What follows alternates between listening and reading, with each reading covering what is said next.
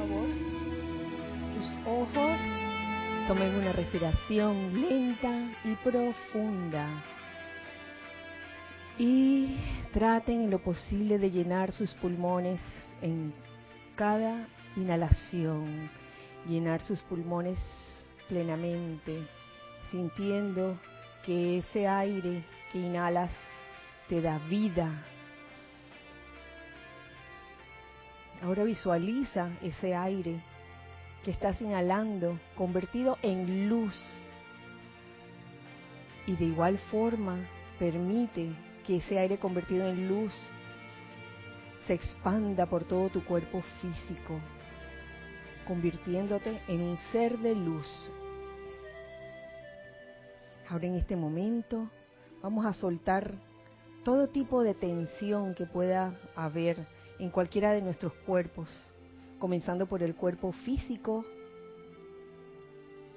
soltando, relajando cada parte de ese cuerpo físico, comenzando por la cabeza, el cuello, los hombros, los brazos, el tronco, las piernas. Libérate de toda tensión que pueda haber en ellos en este momento.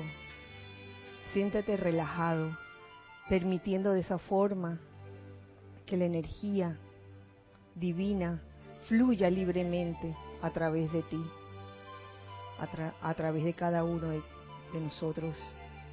Igualmente, de tu cuerpo etérico, saca toda memoria que cause aflicción y reemplázalo por la memoria divina de lo que yo soy. Ese yo soy lo que yo soy.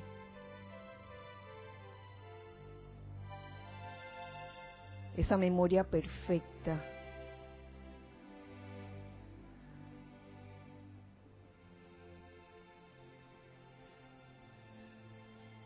Ahora de tu cuerpo mental, saca todas las ideas y conceptos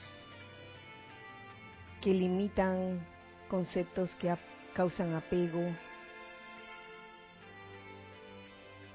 Y deja ese espacio para que entren las ideas divinas y para que estas ideas divinas puedan ser llevadas a cabo exitosamente,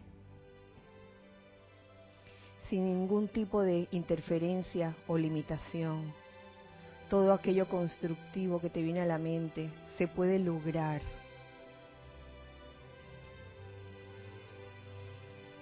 Ahora de tu cuerpo emocional, saca todo sentimiento discordante o inarmonioso. Y en su lugar, llena ese cuerpo emocional con el sentimiento de puro amor divino. Ese amor divino que todo lo tolera, que es paciente, que se llena de júbilo, de gozo, de felicidad. Y ahora te pido que visualices alrededor del lugar donde te encuentras, en nuestro caso alrededor de la sede física del Grupo Serapis Bay de Panamá, un óvalo de luz blanca resplandeciente que gira y gira rápidamente, impidiendo la entrada o salida de cualquier energía discordante o inarmoniosa que este óvalo de luz blanca resplandeciente se convierta en un magneto y en un irradiador de bendiciones y de pura energía armoniosa y constructiva.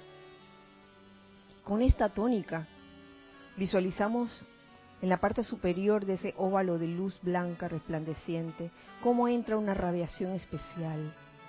Desde el mismo retiro de Transilvania, desde el propio corazón del amado Maestro Ascendido San Germain,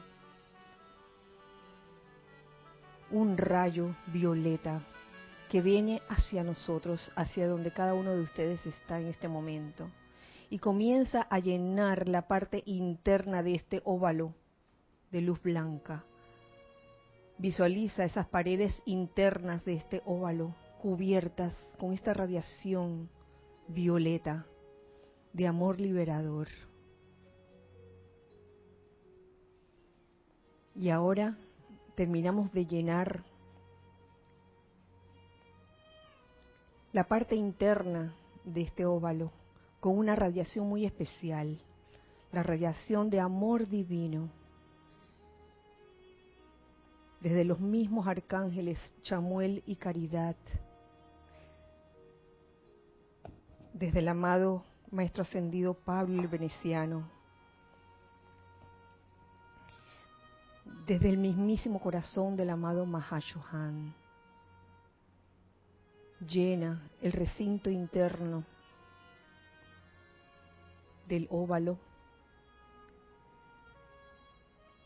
en puro amor divino. Siente como ese amor divino impregna tus vehículos inferiores y te llenas igualmente con ese amor divino.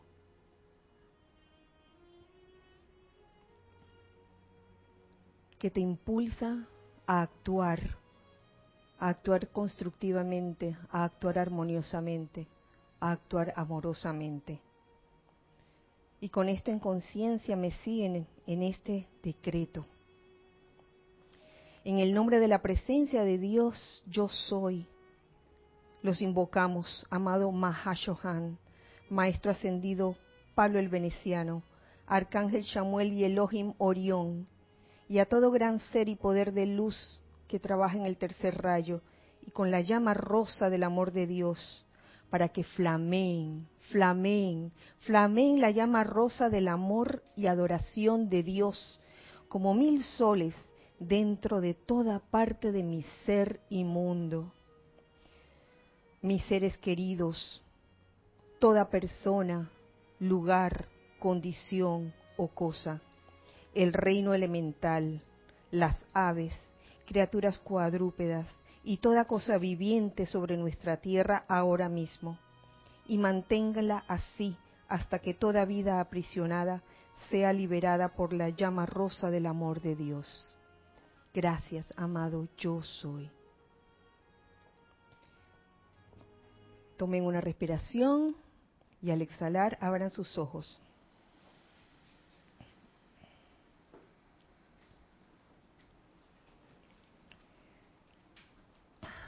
Muy buenas noches, muy feliz día tengan todos ustedes. La presencia, yo soy, en mí reconoce, saluda y bendice la presencia yo soy en todos y cada uno de ustedes. Yo soy igualmente. Sean bienvenidos a este espacio, los hijos del uno. Así se llaman. Mi nombre es Kira Chan y los hijos del uno de este lado que están presentes aquí en este momento. Les mandamos un abrazo fraternal a los hijos del uno que están en todas partes del mundo en este momento, sintonizando esta clase de hoy, miércoles 12, 12 de febrero del año 2020, el año 2020, el año de la visión clara. Em, gracias, hijos del uno, que están eh, sintonizando esta clase, ya sea en vivo o en diferido. Gracias Giselle y gracias Ana Julia por su servicio amoroso en cabina, chat y cámara. Y ya saben que pueden hacer sus comentarios o preguntas a través del chat por Skype, Serapis Bay Radio es el nombre, o por YouTube, estamos en YouTube, ¿sí? En YouTube, en Livestream también estamos y estamos en Serapis Bay Radio. Y ustedes aquí presentes también pueden hacer, por supuesto, sus comentarios o preguntas, sus aportes también a la clase, el tema de hoy.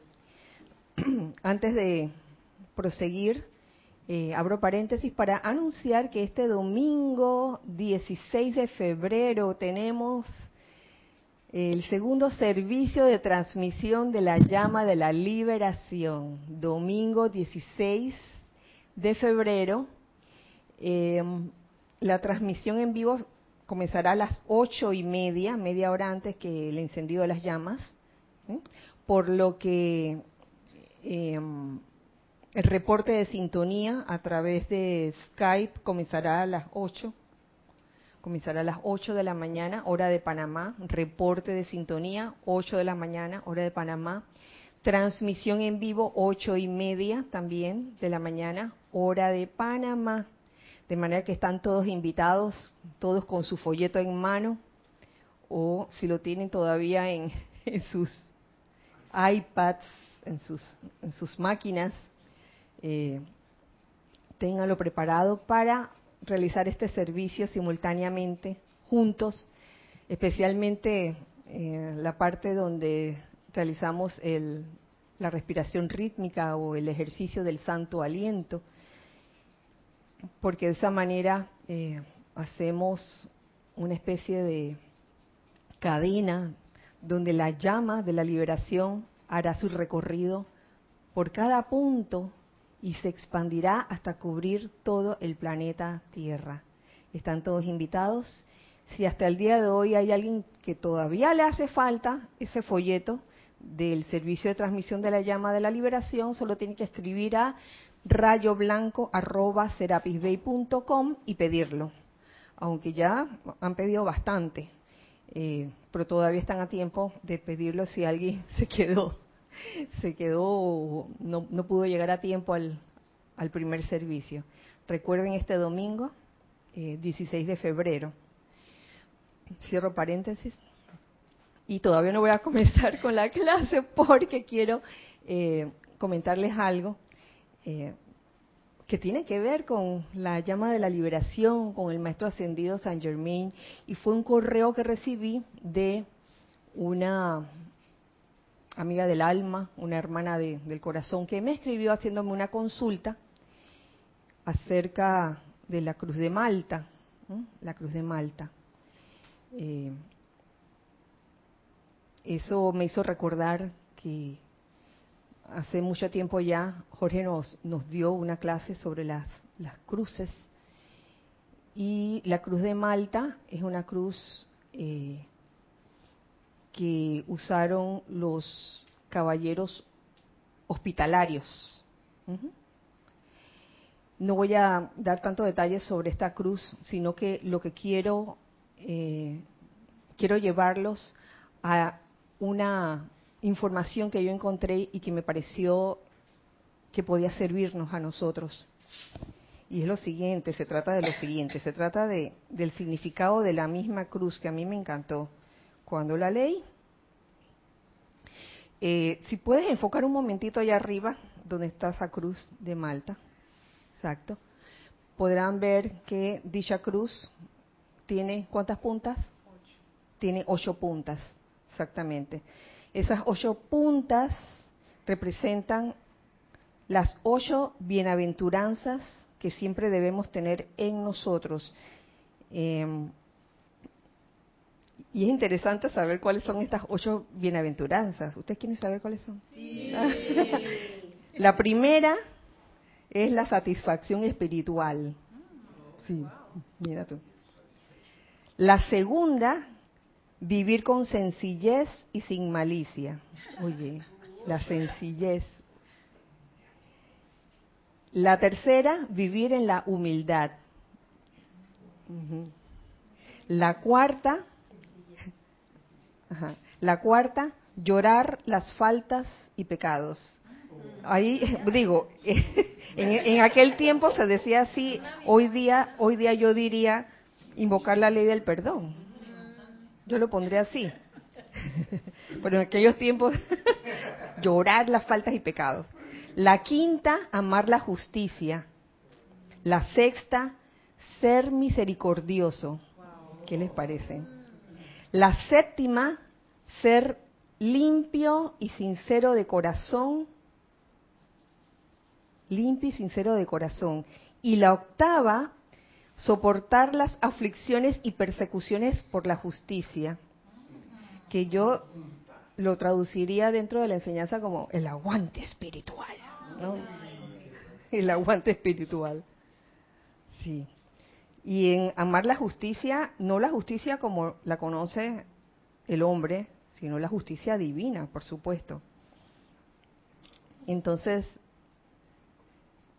aquí hay otra otro grupo de características que son, que dice, eh, sus ocho puntas denotan las ocho obligaciones o aspiraciones de los caballeros. Los caballeros hospitalarios. y las damas también en estos tiempos. En aquel tiempo eran nada más caballeros. Gracias por la aclaración.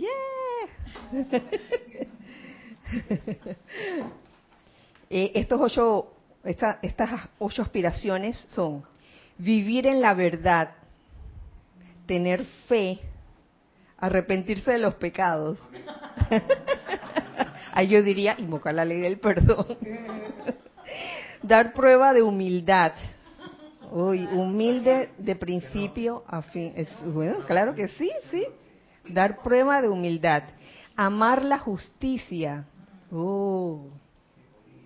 Ser misericordioso. Ser sincero de todo corazón. Oye, honestidad.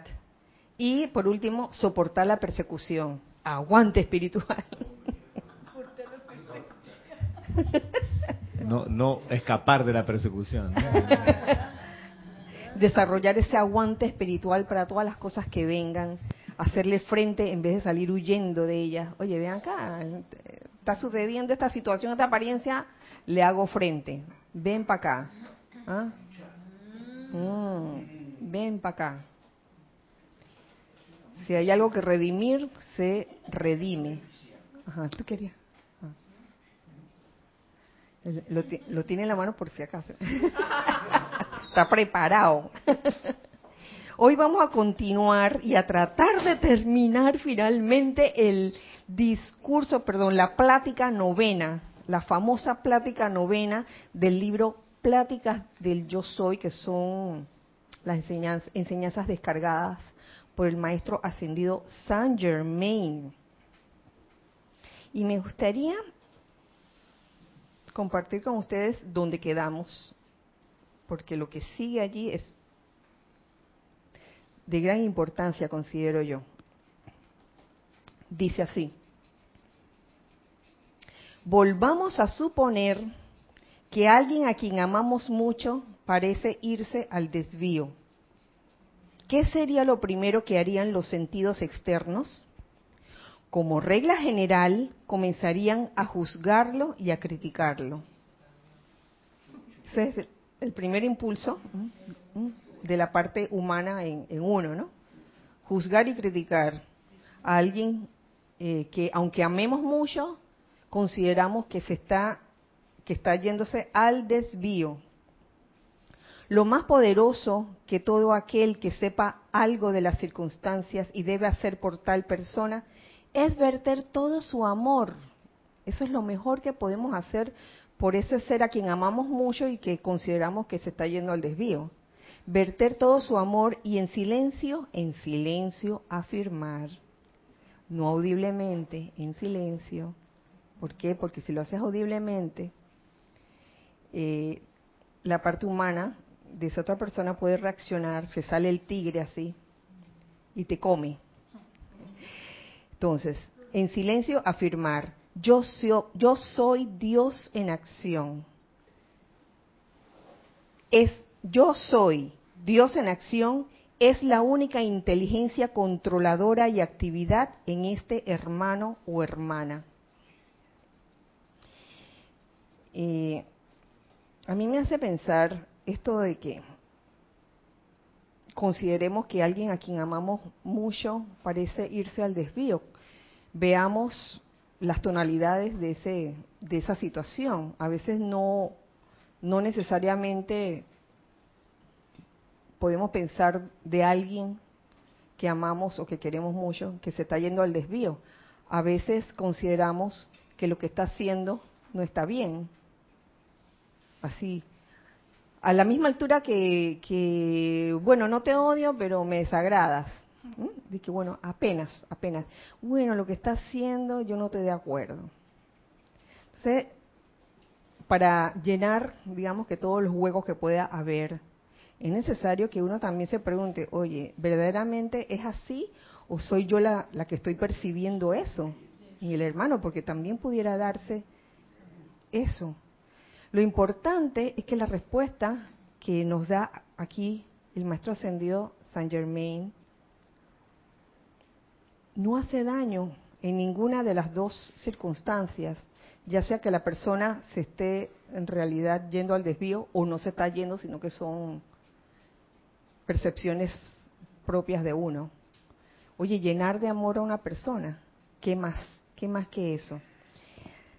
Muchas veces nos encontramos con estas situaciones en la vida diaria, donde personas, eh, ustedes ven que actúan de cierta forma en las que uno no actuaría, de que yo no lo hubiera resuelto así, o tantas situaciones. Ay, mira, esta persona se quedó callada en esta situación, y uno dice, yo no me hubiera quedado callada, yo le hubiera dicho su par de cosas. Entonces consideramos que la otra persona es la incorrecta y que yo sí soy la correcta porque estoy en todo mi derecho de reclamar lo mío, ¿no? Entonces pueden surgir situaciones así. Y el hecho de envolver con amor a esa persona, en verdad es una bendición, es una bendición que sea así. Y no tratar de como de condicionar a la persona, de que, ok, yo te envuelvo en amor divino, pero siempre y cuando tú cambies, tú cambies tu, tu, manera de actuar en, en esta situación. Eso, por favor, dejémoslo a la presencia yo soy. Sobre, sobre este, este tema en particular, yo encontré, y lo, lo comparto con ustedes, en el diario Pablo el Veneciano, ¿eh? con las enseñanzas del amado Maestro Ascendido Pablo el Veneciano, el amor divino, dos extractos de esas enseñanzas cortas. Una que está en el diario del Punto de la Libertad Pablo el Veneciano, en la página 21, que nos dice lo siguiente, eh, se llama abrirse al tercer rayo. Yo creo que esto es importante, porque a veces eh, en ese juzgar, uh, juzgar y criticar a, a, ese ser porque pensamos que se está yendo al desvío, lo que hay es como una falta de comprensión en ese momento de por qué esa persona puede estar actuando de tal o cual manera. Dice así, en el mundo occidental no he encontrado muchas corrientes de vida que estén dispuestas a abrirse a la influencia del tercer rayo, con un corazón profundo y sincero, deseo del corazón de comprender los motivos detrás de las acciones de su prójimo y mediante tal comprensión autoequiparse para asistir a liberar ese prójimo. Laudas para la corriente de vida tolerante y comprensiva, deseosa de conocer el llamado del corazón del alma, que luego, inteligentemente, ayude a poner en movimiento las causas que resultarán en liberación y felicidad para cada uno de tales individuos. Es mover, yo lo veo como mover las causas correctas, no la causa desde la perspectiva de que yo estoy bien y tú eres el que está mal. Porque puede haber un pedacito de eso también allí en uno mismo y, el solo hecho de desear comprender lo que está pasando puede ayudar mucho en esa en la en la liberación de esa situación diríamos esa situación que en algún que de alguna forma eh, nos encarcela nos ata, porque el solo hecho de estar pensando casi que obsesionadamente, bueno, no aguanto que fulanito, yo lo quiero mucho, pero mira lo que está haciendo, se está yendo al desvío, y estoy como ensimismado en esa idea, ¿no? Entonces lo envuelvo en amor, pero todavía estoy de que, ah, fulanito, que es el que se está yendo al desvío. Suelta eso, trata de comprender por qué puede estar actuando así y envuelve a ese ser en amor, en amor divino.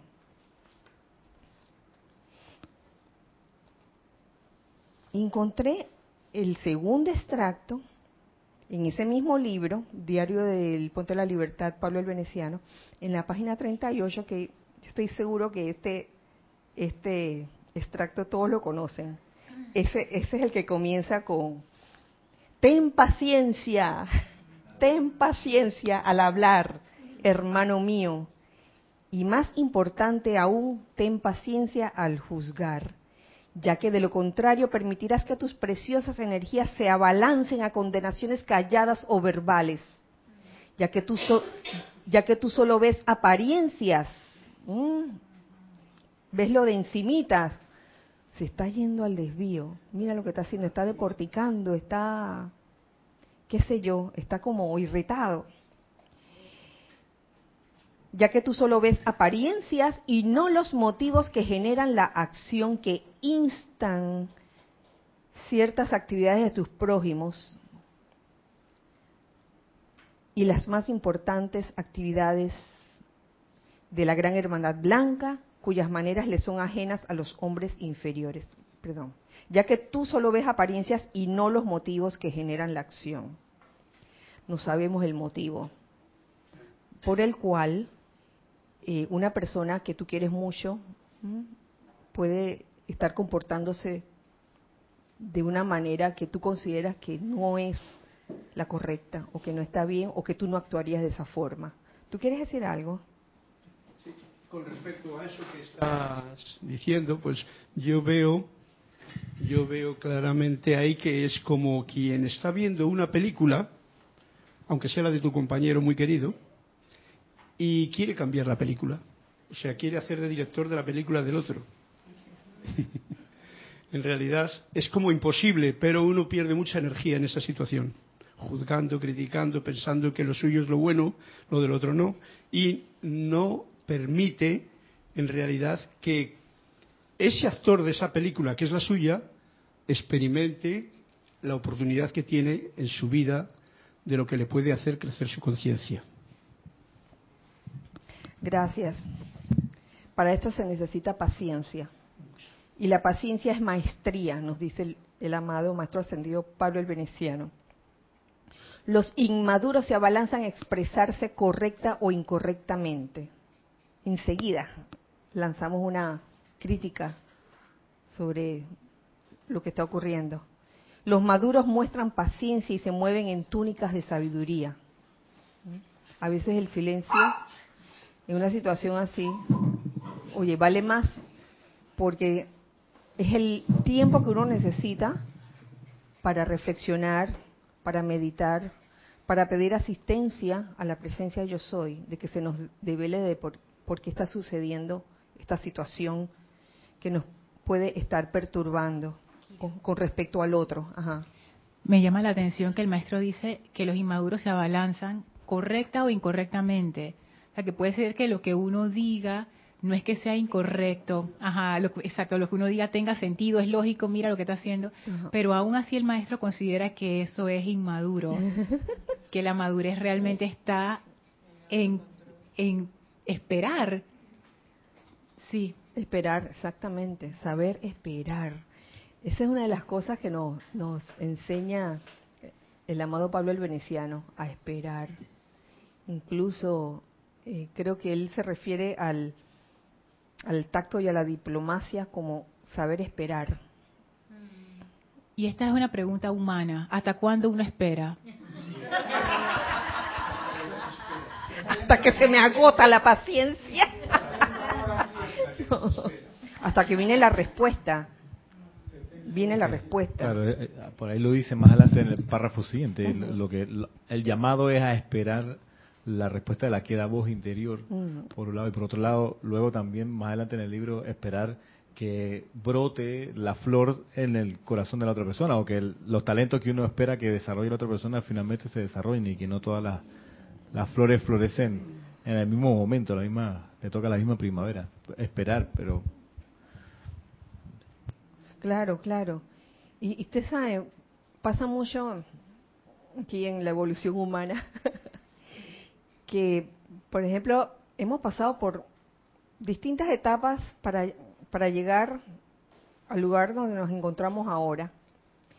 Y se nos olvida en un momento dado y vienen hermanos detrás de nosotros, pasando por las mismas etapas, Y entonces como que como que nos falta paciencia, es que oye, pero no se da cuenta, ¿cuándo se va a dar cuenta de que las cosas no son así? ¿Cuándo se va a dar cuenta?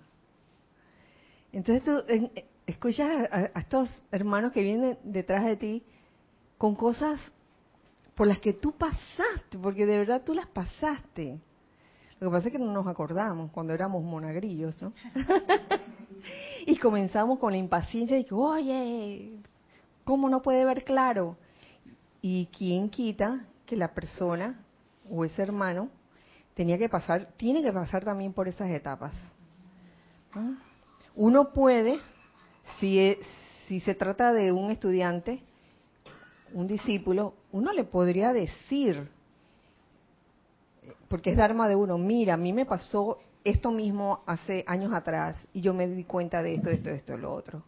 Pero no como, como imponerle a la persona, oye, no puedes hacer eso porque aquí esto, eso es obsoleto o, es ridículo lo que estás haciendo. Sí, y me recuerda lo de la Madre María, cuando dice que ella voluntariamente pasó por un grupo de iniciaciones complejas, difíciles, para que luego nosotros no tuviéramos que pasar por ellas, porque el aprendizaje y el momentum de luz que ella consiguió también nos sirve a nosotros. Entonces, eh, es lo que tú dices, lo ideal sería que se, uno capitalizara sobre las experiencias de los que ya pasaron por situaciones difíciles y uno diga, bueno, esta gente pasó por ahí, voy a evitar ese escollo, aprendo de la, de la experiencia, que es una de las maneras de, aprender. Claro. Se debería mirar ahí con la capacidad de, de aprender. ¿no? Sí, pero, pero, está en la escogencia de cada quien. Finalmente ahí termina todo, ¿no? Si, escoge aprender o no. Hay quienes quieren tener la experiencia aunque ya, ya, le, ya se lo hayan dicho. Así que, oye, si tú pasas por acá, por esta opción, que se te presenta, te puede pasar esto, te pueden engañar, y uno así de necio, ¿no? De rebelde, no, yo quiero pasar, yo quiero, yo quiero ver qué se siente, qué se siente en, en esta experiencia. Y hay múltiples ejemplos de eso, por favor.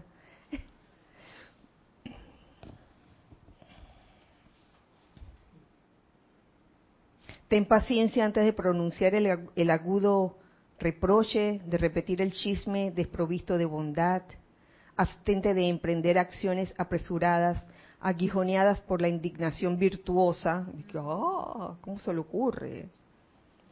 Se nos olvidó que pasamos por eso. Reina sobre ese ser humano que tiene el descaro de actuar antes de que tu Dios haya hablado.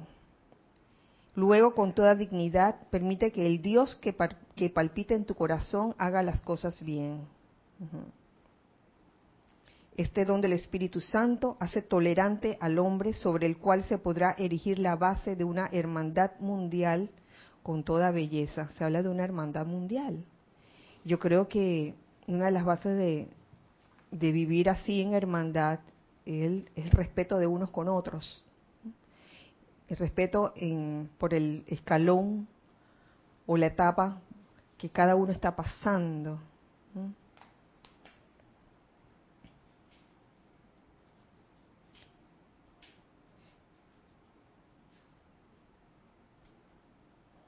Y bueno, esto, esto era lo principal que, quería traerles aquí de, del amado más trascendido Pablo el Veneciano. Eh, el comprender los motivos detrás de las acciones de las personas que amamos y que consideramos en un momento dado se han ido al desvío.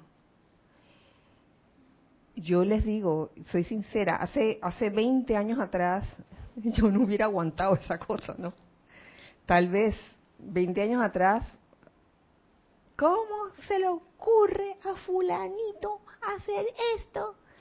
¿Cómo se le ocurre? Y sucede en, tantas situaciones de la vida diaria y también situaciones dentro del sendero espiritual, donde uno ha tenido un número de experiencias y uno quisiera que los hijos espirituales de uno, los discípulos que están a cargo de, de, uno, los discípulos del maestro que están a cargo de uno, pues no pasaran por eso. Sin embargo, es necesario pues respetar la decisión de cada quien de que si quiere pasar o no por esa experiencia. y, que no se nos ocurra, bueno, tratar de evitar en lo posible de que si la persona le pasa justamente eso que, que le habíamos dicho, te lo dije, el te lo dije, te lo dije. Uy, hemos tenido tanto que aprender. Entonces, nos continúa diciendo aquí el, maestro ascendido Saint Germain. Em, no sé si había leído esta parte, que el continuar hablándole en silencio a la conciencia de tal persona es la mayor ayuda que se le puede brindar. Continuar hablándole en silencio es lo mejor que, se puede hacer. Porque, ¿Por qué? Porque muchas veces los argumentos verbales con un individuo así, audibles, establecen una condición de antagonismo que intensifica en vez de borrar la actividad que con toda seguridad el trabajo en silencio hubiera realizado. Y eso no, no solamente, sí, eso no solo, solamente, no solamente ocurre en una relación discípulo-instructor, también ocurre eh, relación padre, madre e hijo padre e hijo o madre e hijo, donde a, mí mi mamá me decía no hagas tal cosa y yo la iba a hacer. Era bien mal portada. Porque bueno, eso, depende de, la naturaleza de cada uno. Eh, nadie en la conciencia externa tiene forma de saber lo que la presencia de Dios yo soy en el otro individuo desea hacer está clarito, no podemos saber lo que la presencia yo soy en, en ese individuo tiene como plan. Estas son verdades vitales que de mantenerse traerán gran paz a la vida de las personas. De veras que sí. A veces mm, podemos vivir situaciones en, las que una persona tiene un comportamiento, una actitud, pero bien, bien, bien, que nosotros consideramos, oye, esto va en contra de todo, de toda ley de amor, de toda ley de armonía que está pasando aquí. Sin embargo, si lo vemos desde otro punto de vista y nos damos cuenta de que gracias a esa persona se nos da la oportunidad de manifestar compasión, de manifestar misericordia, de manifestar comprensión y de tener esa, esa, ese don de perdonar, de perdonar a pesar de, de amar a pesar de. Oye, qué gran oportunidad si lo vemos de otro punto de vista y no del punto de vista, ah, ¿por qué fulanito está haciendo esto y está haciendo destrozos? tenemos algo en chat. Gracias, Giselle. Sí, Lourdes desde Perú dice, hay que enviar mucho amor para liberar a la familia, llenarnos de mucho amor para comprender y paciencia, ya sea en el trabajo o en cualquier lugar. Al final todos somos familia en el mundo. Así es, así es.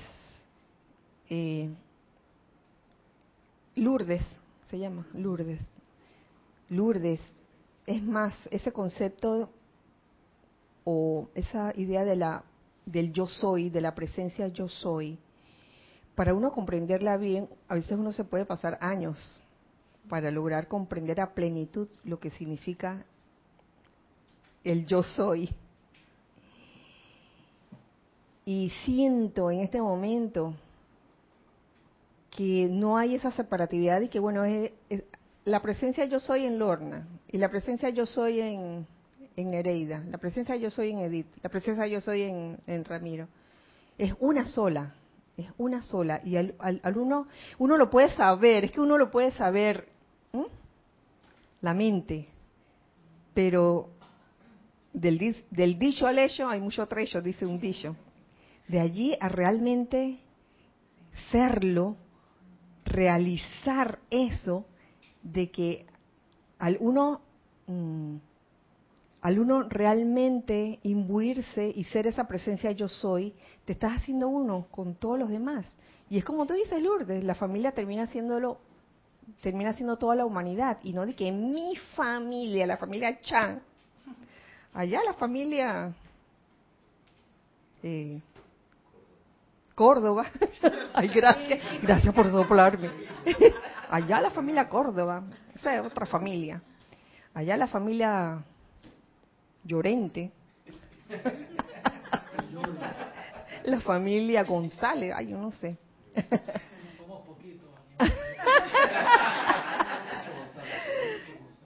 ¿Quién inventó eso de las familias? El hombre.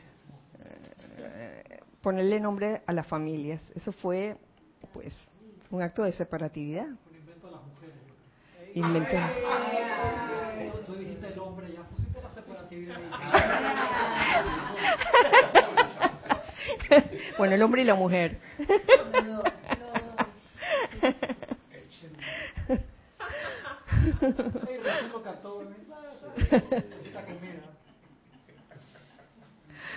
Entonces vuelvo y les repito esta, esta, comenzando el párrafo. Nadie en la conciencia externa tiene forma de saber lo que la presencia de Dios yo soy en el otro individuo desea hacer. En la conciencia externa porque dentro en el corazón todo el mundo, como la presencia yo soy es una sola.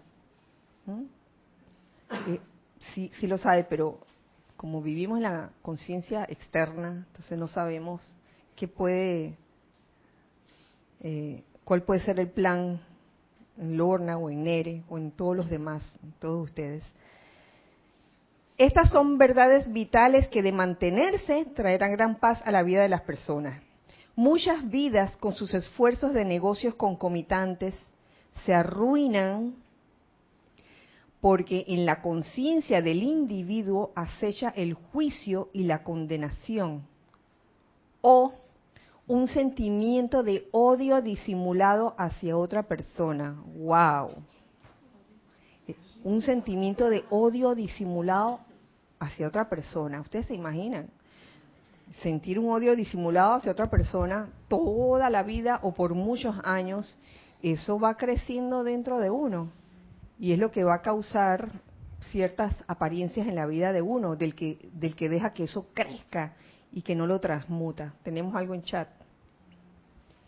Elizabeth Alcaíno dice, Dios los bendice, hermanos queridos. Dios te bendice, Elizabeth. Veo como yo en la parte que estoy mirando lo que está pasando al otro y estar opinando, me pierdo la oportunidad de realmente poner en práctica lo de guardar silencio y ser una verdadera servidora de Dios. Sí, y ese es un, un gran paso. Hacer eso que tú acabas de decir. Eh, no andar inmiscuyéndose constantemente en, los mundos de otros, del vecino, del prójimo, de los que trabajan contigo, sino, oye, solo inmiscuirte en tu propio mundo. Eso, eso el, el, el amado Señor me lo dijo hace varios miércoles atrás, en el capítulo, en este, en esta plática novena precisamente. ¿Teníamos alguna otra? Sí, tienes un comentario de Meli Urriola desde Monagrillo, hablando de la época de antes. A ver si Mili me confirma si lo que ella me está diciendo es lo que yo he comprendido. Ella se refiere a lo de la paciencia, que a ella le ayudó mucho que Jorge comprendiera y tuviera la paciencia cuando veía a las personas que en algún momento clasificó de verdes, que no estaban maduras para dar la enseñanza, que ella estaba dentro de ese grupo y que la paciencia que tuvo Jorge, ella le da gracias a esa paciencia de Jorge en ese momento. Ah, bueno. Gracias, Mili, por, por tu comentario. Ajá. Ah que el comentario de Elizabeth me, me dejó pensando, porque cuando uno de una vez asume la postura de crítica, uno realmente no está viendo qué está ocurriendo. Uno está viendo lo que está dentro de su propia mente. Entonces allí uno no está viendo lo como la verdad de la situación. Y eso es una, es, ahora que lo pienso, eso es, es, bien peligroso porque uno piensa que uno vio la cuestión, pero en realidad uno lo que está viendo es su propia proyección. Exacto, la percepción. Entonces es como dice Elizabeth, yo no puedo ser un instrumento de servicio allí porque yo en realidad, yo ni siquiera estoy presente. Yo ni siquiera estoy viendo lo que está ocurriendo, yo estoy en el pasado evaluando a la persona según mis juicios, mis conceptos, que todo eso es cosas que yo he construido de mi pasado. y es increíble cómo uno puede entrar en eso. uno, es que estoy ahora mismo como en un mini shock, porque, porque caigo en cuenta de, eso, que la crítica y la condenación realmente te impiden ver la, la verdad de la situación y no te dejan actuar realmente. Claro, eh, digamos que eres testigo de un hecho y uno no es ciego, ¿no? Uno ve muchas cosas en la vida, pero el asunto no está en el hecho en sí, sino en, en toda, todo lo que viene después, todo lo que viene después, que, es la crítica y la condenación el chismorreo, eso. Eso es lo que, lo que no permite el avance ni en uno mismo y tampoco estás ayudando a la otra persona. ¿Ves? No es el hecho en sí, porque el hecho en sí, bueno, ocurrió, ocurrió. La cosa ocurrió y ocurrió. Punto. Entonces, de ahí, el siguiente paso, next, en vez de criticar, envía amor. Envía amor a esa persona o esas personas. Eh, es, lo, es, lo, mejor que, se puede hacer. Eh, gracias, Lorna. ¿Tú quieres decir algo, Nelson?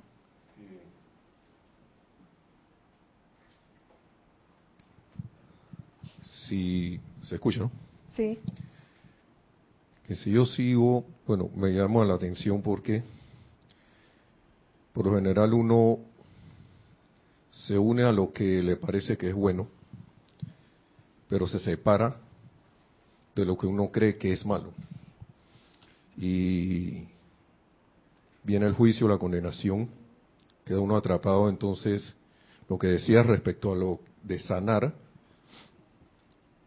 estoy fuera de la conciencia unidad, no ayudo a ese hermano a sanarse, porque ni siquiera me estoy viendo como uno con él, eso no significa que me voy a hacer uno con la apariencia, sino que no me estoy haciendo uno en lo que verdaderamente es que es yo soy allí. Y no voy a poder transmutar esa parte ni siquiera en mí. Ni siquiera va a tener la oportunidad de verla en mí porque si, si, si estoy en la necesidad de la tontería de los sentidos, fijándome en eso, porque para mí es la tontería de los sentidos. Estar, estar cayendo en eso, que la vista se me vaya a eso, que mi sentimiento se vaya a eso, y, y, lo mismo. Entonces no, no sano, no envío, eh, no hago como el amado Pablo Veneciano de ver allí, tener, tener eh, la, paciencia de ver por qué mi hermano está actuando así, porque de verdad eso es una verdadera oportunidad para uno mismo. Porque si yo veo por qué él está actuando así, acá, eso es conmigo también. Eso es conmigo mismo. Es un reflejo mío. Yo, yo, yo, lo que digo logra es verdad. Eso es, yo no estuviera viendo eso si no, si no fuera parte de mí si no fuera parte de mí. Entonces, eh, eso realmente lleva a una liberación, porque primero, uno deja, si uno lo toma en conciencia, deja de actuar como siempre. Y segundo, empieza a tomar acción. No solo deja de actuar, sino si uno, uno puede decidir tomar acción y aplicar la, la enseñanza. Porque, bueno, no hace mucho decreto, pero a la hora de la hora yo soy allí, ¿verdad? De verdad. Esa es la pregunta que yo me hago a veces. Una analogía de, esto es, mm, déjame terminar la analogía, es, mm, y esto, esto lo, lo vi eh, recientemente, eh, que te pique una serpiente, por ejemplo, una serpiente venenosa. Entonces, ajá, que te muerda que te muerda. Ay, gracias. Pique, que te muerda.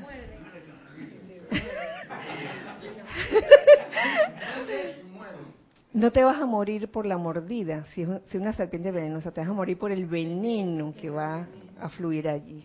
Entonces, así mismo es cuando viene una situación a ti desagradable y viene a ti y te afecta, te mordió, pero está en ti el, permitir que el veneno fluya o no. Entonces, ese veneno lo alimentas con la crítica, la condenación, el chismorreo, el ir spreading, expandiendo, ¿no? la crítica, ¿no? Eh, cuando lo que se debe hacer es usar el antídoto más más poderoso es amor, chas, ese es el mejor antídoto que puedes usar en una situación así. No es que estés ignorante de la situación, de lo que sucedió.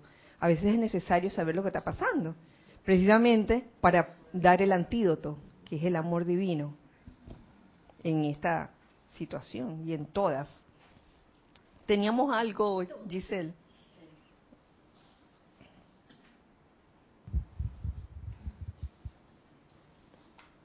Angélica de Chillán, Chile, dice bendiciones Kira y bendiciones para todos.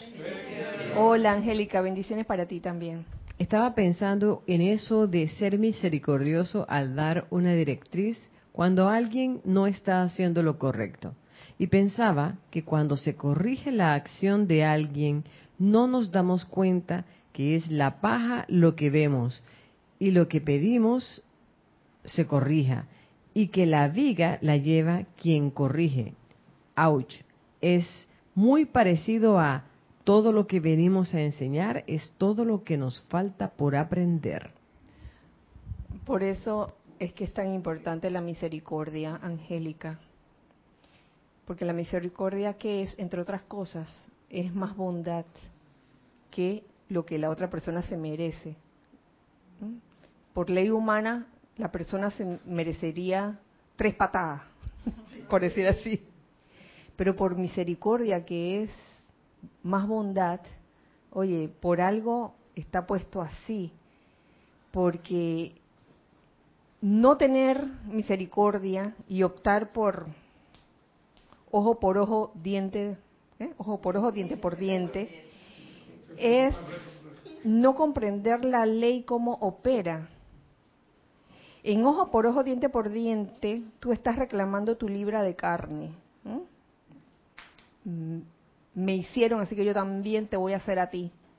¿Tú quieres tu libra de carne verdaderamente? Porque si quieres tu libra de carne, se te va a dar, uy, con creces. Y de alguna forma, a través de la ley de círculo, va a regresar a ti una y otra vez eso que uno mismo ha generado hasta que uno se dé cuenta que, uy, ¿qué está haciendo todo este tiempo? He sido yo, he sido yo, oh, oh.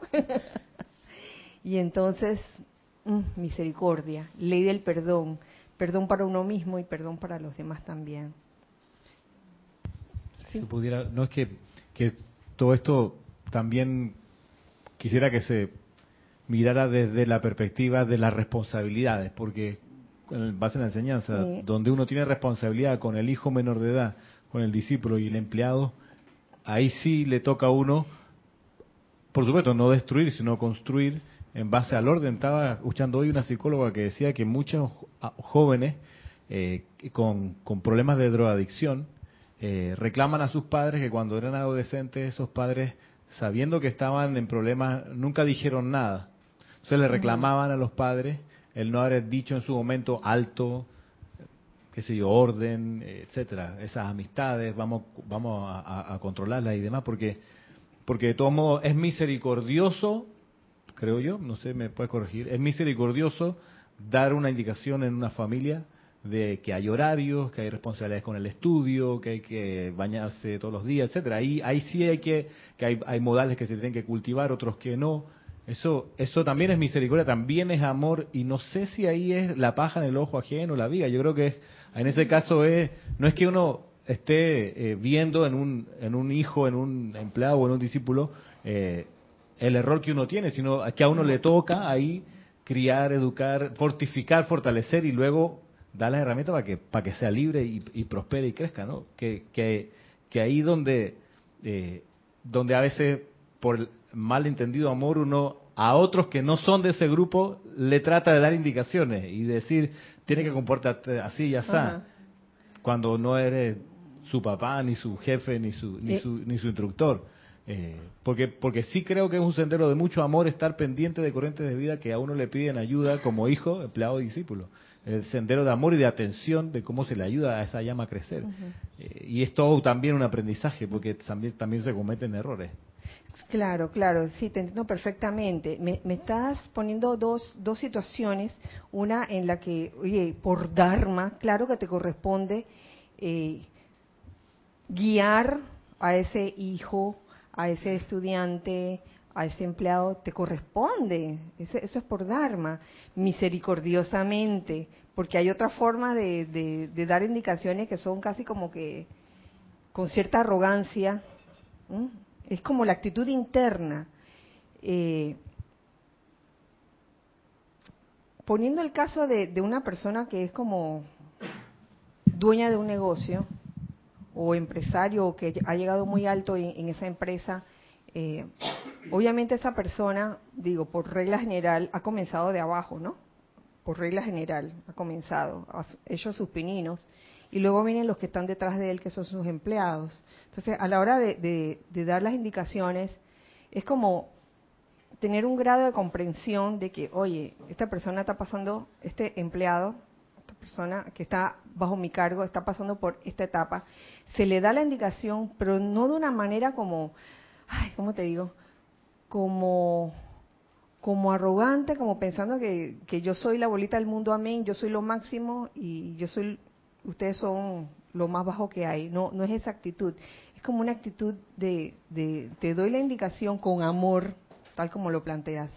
Esa es una situación. Y la otra situación es que trates de, poner huevo, huevo en nido ajeno, criticando lo que está haciendo el otro, otro que no es de tu incumbencia, ahí sí yo te diría, fíjate bien esa viga que puedas tener en tu ojo por estar viendo la paja que tiene el otro. Ahí sí, sí está claro. Eh, y no andar como viendo constantemente esa paja en el otro, sino en algún momento ver, oye, ¿qué, ¿por qué estoy viendo tanta imperfección? ¿Por qué? ¿Por qué será que yo nada más veo imperfección todos los días, oye? ¿No será porque está la bigota aquí en el ojo?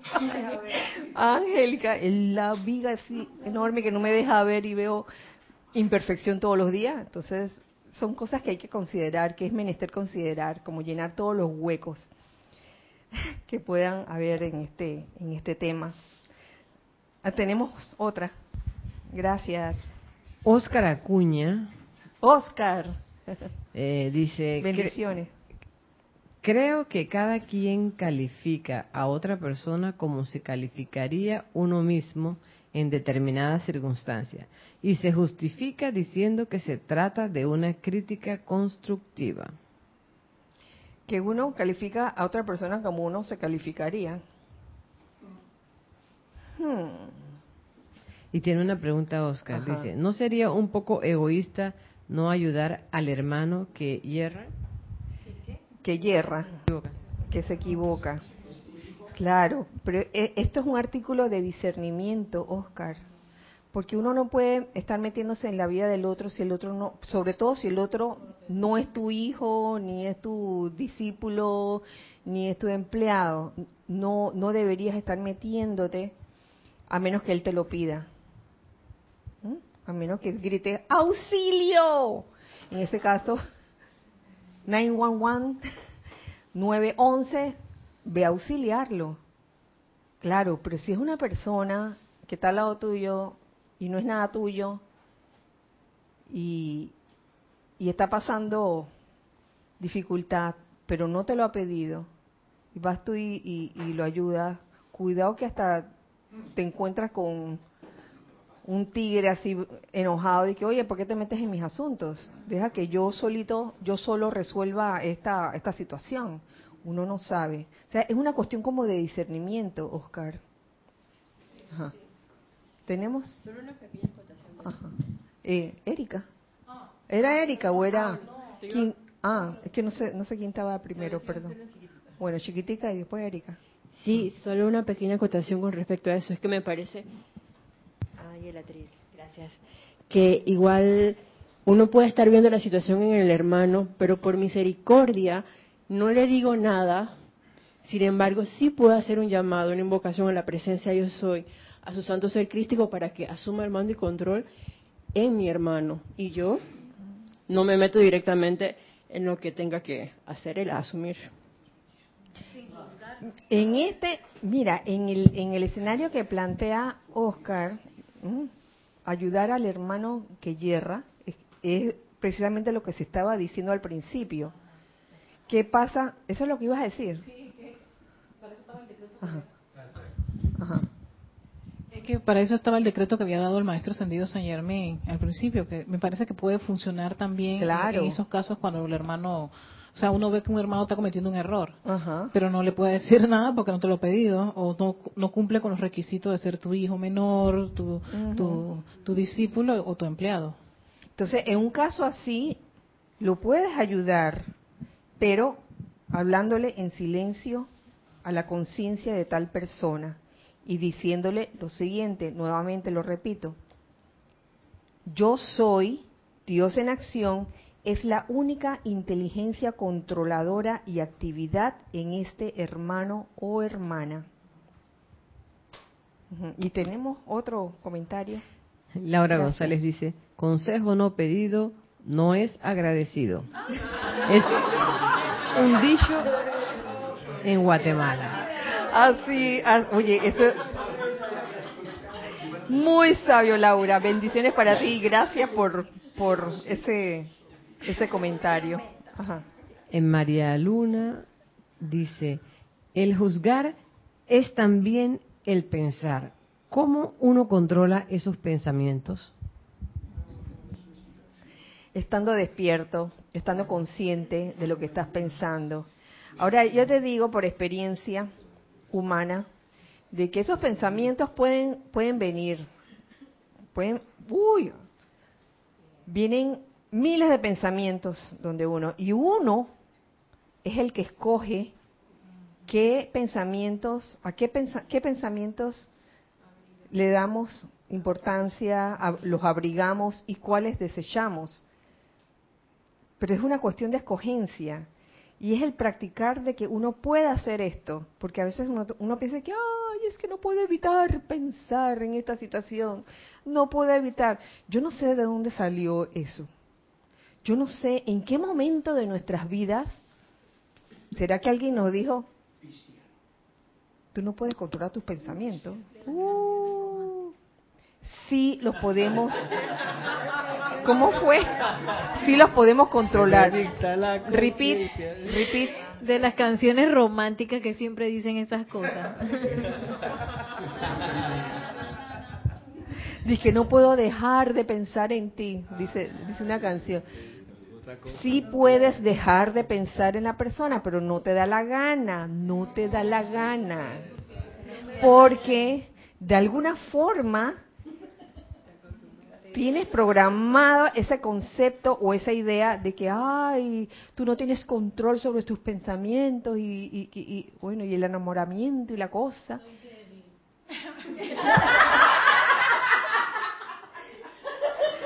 Yo soy rebelde porque el mundo me ha hecho así, porque nadie me ha querido con amor, porque nadie me ha querido nunca oír, así dice la canción.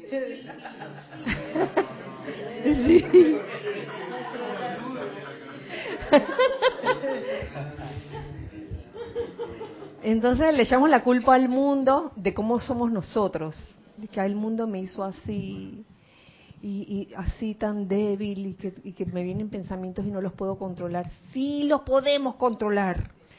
Sí, para eso, esa es una de las bases de la enseñanza de los maestros ascendidos. Lo que tú piensas y sientes, eso trae a la forma y tú puedes controlar lo que tú piensas. Por ende, también lo que tú sientes, si quieres, si quieres.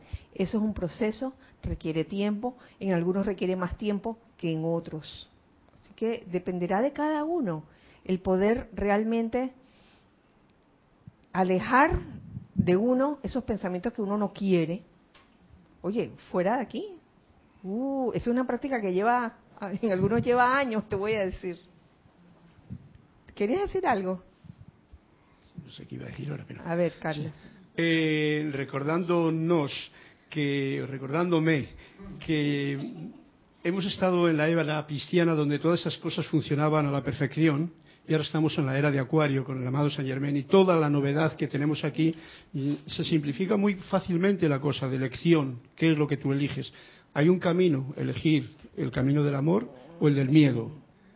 Y eso lo puede hacer uno en, en todo momento y cambiar el interruptor de una forma o de otra. Y eso lo puede hacer y solamente lo puede hacer uno mismo. Y es sencillo. Claro. Pero es necesario saberlo porque tenemos un montón de conceptos, un montón de creencias que todavía arrastramos de lo que nos hemos, eh, de lo que nos han programado en épocas pasadas, que están ahí y que no nos damos cuenta de ellas, que salen en cualquier momento. Pero yendo a la división, a la dualidad que es o elijo el amor o elijo el miedo. Si siento miedo, puedo cambiar a yo elijo el amor. Y es una palabra, pero es una actitud que en un momento determinado uno puede hacer. Así es, es cuestión de elección y créeme que se puede, se puede hacer esa elección. Génesis. Gracias, Carlos. Este, pienso que casi el 90% del, del sufrimiento está en la mente. Porque todo está en la mente. O sea, el ser humano le gusta estar sufriendo, sufre por llenarse de expectativas por querer controlar cómo nos quieren las demás personas. Eh, por pensar y pensar y pensar en cómo podría ser, cómo no cómo si hubiese sucedido esto, pero al, final todo está en la cabeza de uno. Entonces, creo, yo pienso que sí, eso, eso lo podemos controlar ocupándonos en cosas realmente eh, elevadoras o constructivas. constructivas sí. Eh, y, eso, eso del sufrimiento sí se puede controlar, porque todo está aquí. Exactamente. Y eso, eso, estoy segura que muchos o casi todos lo han probado en algún momento de sus vidas, el poder controlar lo que piensan. ¿Mm? Es una, es una buena práctica a seguir. Otra cosa, Génesis. Okay. Sí, y es que aparte de eso, de que todo está en la mente, las causas del sufrimiento, casi el 90% del sufrimiento humano, otra cosa que ayudaría muchísimo en, quitarnos todo, todo ese, ese dolor es pues aceptar que las cosas no siempre pueden ser como como uno quiere que sea y no no la gente no nos puede querer como yo quiero que me quiera o o que haga lo que yo deseo o si se comportara así, o sea, no, hay que aceptar. Y si no puedes cambiar las cosas, si este, las cosas que hacen las demás personas te afecta a ti ya de forma negativa, entonces ya es hora de tomar acción, en este caso una decisión. Y ya, ahí está. Eso que tú estás describiendo, Génesis, no son más que elementos de la personalidad. Esa personalidad que muchas veces quiere que las cosas se hagan a su manera, que las cosas ocurran como uno considera que sería la forma perfecta, pero en verdad la forma perfecta, como la conoce el ser humano, no es tal. Entonces, invocar la perfección de la presencia y hacerse a un lado como personalidad es una buena manera de comenzar y ver y esperar, saber esperar, Génesis, porque a veces queremos ver unos resultados inmediatos de una situación y las cosas no resultan como uno quiere y uno ya dice, ay, viste, la vida me la tiene velada, me la tienen velada, que estoy salada. a ver, bueno, estar salada aquí en panameño significa tener mala suerte. Entonces, oye, en ese, momento lo estamos decretando, nada de eso. Y a veces a uno se le sale, aunque sea no audible o en pensamiento, uh, qué salazón que tengo. Como Hamlet, Hamlet estaba salado. Hamlet estaba salado, dice. sí, entonces esa salazón también es parte de, de un engaño mental. ¿Mm? ¿Quién más quería decir algo? Allá. Nelson. Por eso, usualmente el amado Maestro Ascendido San Germain habla ahí de un procedimiento para la, de la verdadera visualización y todo, de que, que uno no se haga, eh, que uno no se ponga a elaborar en la mente cómo la presencia yo soy va a hacer la cosa. Que la deje actuar. Sí. Porque si uno se pone que presencia, yo quiero que esto, que yo quiero, quiero que sea así, que después haga para acá, y la, y la presencia te va a decir ahí mismo, y entonces, ¿qué es lo que tú quieres? Yo tengo una manera perfecta, ¿cuál es la que tú quieres? ¿Sí? Entonces, y lo otro es que el, también otra cosa con relación a la afirmación que dijo, que, que leíste hace un rato del maestro, eso me lleva al concepto de la unidad de nuevo, de la unicidad. De, yo soy la presencia, no recuerdo actuando en este hermano, solo la presencia actúa allí. ¿Por qué? Porque yo soy también esa presencia, yo soy. Y en verdad yo me estoy convirtiendo en la presencia de ese hermano en ese momento para que actúe en ese momento. ¿Cómo va a actuar? Personalidad, entonces, cállate la boca, deja que actúe como debe, como debe actuar en ese hermano. Según su plan divino. Así es. Y sobre todo ese ejercicio de, de amar.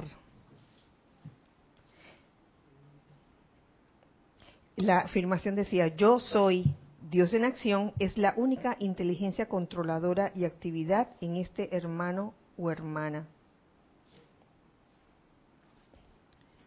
Y bueno, ya se ha pasado bastante. No hemos terminado la plática novena, ya estamos a punto de terminarla.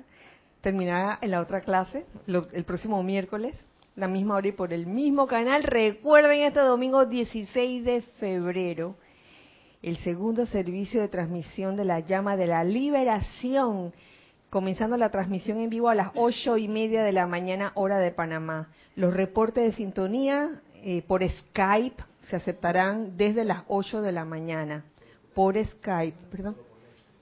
Ah, sí, eh, recuerden, como siempre, esta, estos servicios solo se, se transmiten eh, por live stream o por live stream. ¿Ah?